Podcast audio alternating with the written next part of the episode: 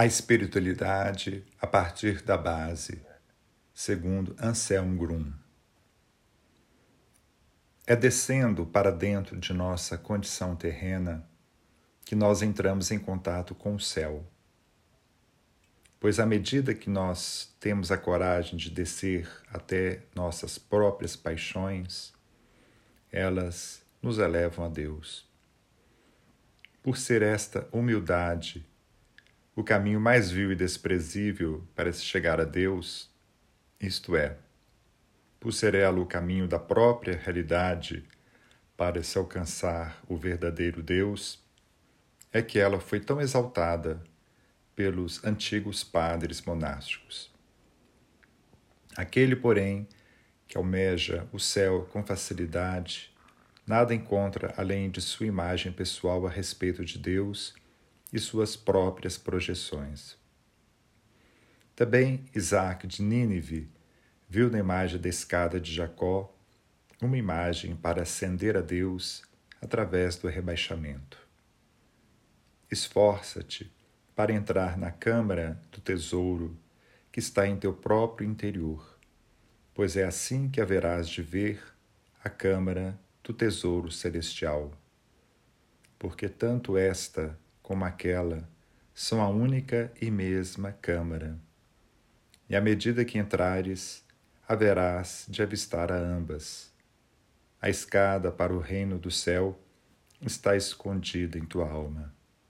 Mergulha para dentro dos pecados que estão em ti mesmo, e assim encontrarás ali uma escada pela qual poderás ascender.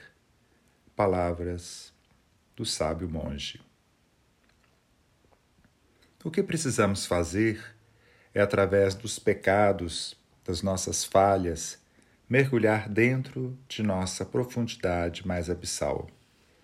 Porque é a partir do mais baixo que poderemos ascender até Deus. Esta ascensão para Deus corresponde à ansiedade originária do homem. A filosofia de Platão já girava em torno disto, isto é, Segundo ele, o homem só ascende até Deus por meio de seu espírito. Os padres da Igreja veem em Jesus Cristo, antes de ele ser elevado ao céu, e pelo fato de ser aquele que por primeiro se rebaixou, um outro modelo para nossa ascensão até Deus.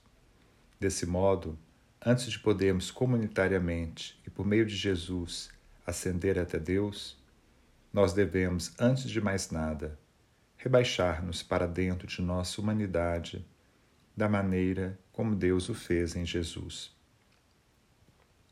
Somente o humilde, que está preparado a abraçar seu humus, sua humanidade, sua terrenidade, sua sombra, experimentará o Deus verdadeiro.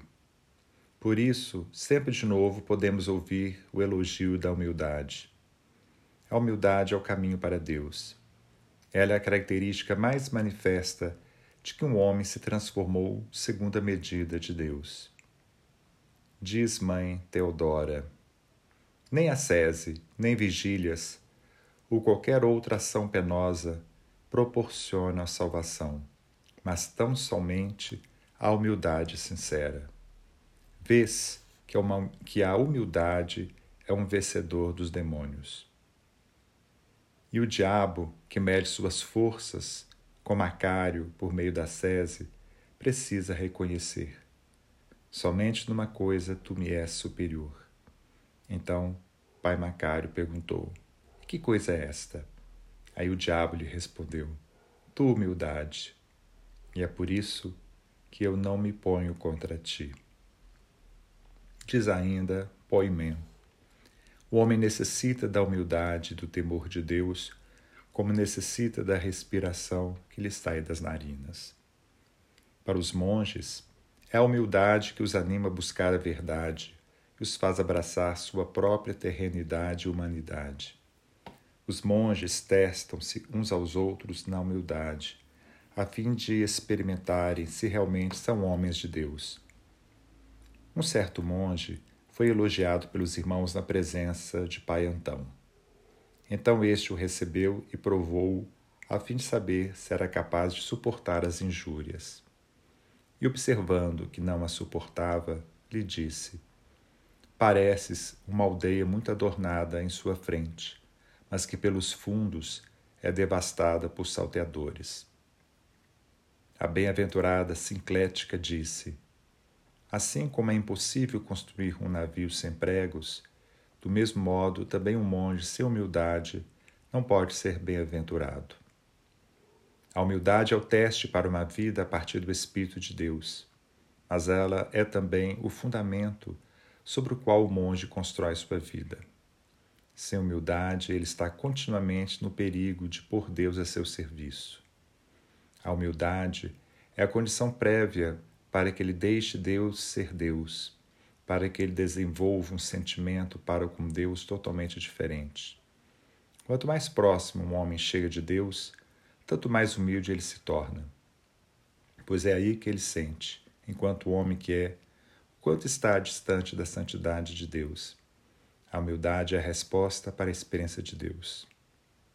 Às vezes, os monges também falam a respeito de como nós podemos aprender a humildade. Certa vez, um ancião foi perguntado: O que é humildade? E ele respondeu: A humildade é uma grande obra, uma obra divina. O caminho para a humildade, porém, deve ser este: realizar trabalhos corporais, considerar-se um homem pecador, submeter-se a todos. Aí o irmão lhe perguntou: que significa ser submisso a todos? E o ancião replicou: Ser submisso a todos é quando alguém não presta atenção às falhas dos outros, mas antes atenta para as próprias, e quando alguém suplica sem cessar a Deus. Desse modo, o patriarca aponta exercícios concretos de como o monge pode aprender a humildade. Estes exercícios se apresentam a nós como sendo demasiadamente negativos. E, no entanto, o que está em jogo nesses exercícios é eu ver e abraçar minha própria verdade, em vez de preocupar-me com os pecados dos outros. Pois humildade significa que eu sigo a Cristo de uma maneira silenciosa e não que eu fique vociferando por aí diante de todos, dizendo que faço de bom. Assim diz um patriarca: como um tesouro, uma vez aberto, é diminuído, do mesmo modo diminui uma virtude que tenha sido posta em público. Pois, como a cera derrete por estar próxima ao fogo, assim também a alma perde grande parte de sua intenção pura quando diluída pelo elogio. Diz ainda um outro padre do deserto. É impossível que a planta e a semente sejam produzidas ao mesmo tempo. Do mesmo modo, é impossível, acrescenta ele, gozarmos de elogio e da glória do mundo e ainda produzirmos frutos para o céu. O fruto do Espírito Santo só poderá crescer em nós se formos capazes de renunciar a mostrá-lo a todas as pessoas ou declará-lo de algum modo às pessoas que nos cercam. A espiritualidade a partir da base mostra-nos que chegamos a Deus através de uma rigorosa autoobservação e por um sincero autoconhecimento. O que Deus quer de nós não podemos conhecer por meio de altos ideais que colocamos para nós mesmos, pois é nisso que justamente, não raras vezes, se manifesta tão somente a nossa ambição. Queremos alcançar altos ideais para darmos a impressão de estar bem diante dos outros e também diante dele. Segundo a espiritualidade a partir da base, acredita-se mesmo ser possível que eu descubra tanto a vontade de Deus quanto minha vocação a partir de mim mesmo.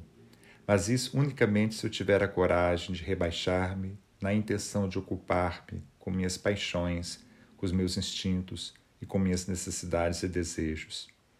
Segundo essa espiritualidade, o caminho para Deus passa por minhas fraquezas e vai ao encontro da minha fraqueza. Na minha fraqueza, sou capaz de reconhecer o plano que Deus tem para comigo e o que Ele poderá fazer de mim quando Ele realizar totalmente Sua graça em mim. A espiritualidade, a partir de cima, por exemplo, reage contra a raiva que surge em mim reprimindo-a ou recalcando-a. A raiva não deve existir. Como cristão, preciso ser sempre amável e equilibrado. Preciso dominar minha raiva. A espiritualidade, a partir da base, deveria ter um outro significado, e é o seguinte: que eu me pergunte a mim mesmo o que Deus gostaria de dizer-me através de minha raiva. É possível, então, que minha raiva esteja apontando para uma ferida mais profunda.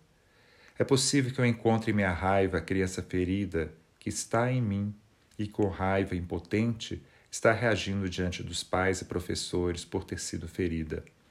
É provável ainda que minha raiva me mostre que eu atribuí demasiado poder aos outros. Desse modo, a raiva seria a força para livrar-me do poder dos outros, estando assim aberto para Deus. A raiva não é algo mal de antemão, mas pode apontar-me o caminho para meu verdadeiro eu. Através de minha raiva, eu entro em contato com a fonte de minhas energias, na qual o próprio Espírito de Deus brota em mim. E é dessa forma que minha raiva me conduz ao Deus que pode me dar vida. A raiva se defende contra tudo quanto gostaria de tirar de mim a vida de Deus. Onde está o maior dos meus problemas, ali está também a maior de todas as chances. Ali está também meu tesouro. É ali que eu entro em contato com minha verdadeira essência, e é ali que alguma coisa poderá ganhar vida e desabrochar. O caminho para Deus passa pelo encontro comigo mesmo pelo rebaixamento para dentro de minha realidade.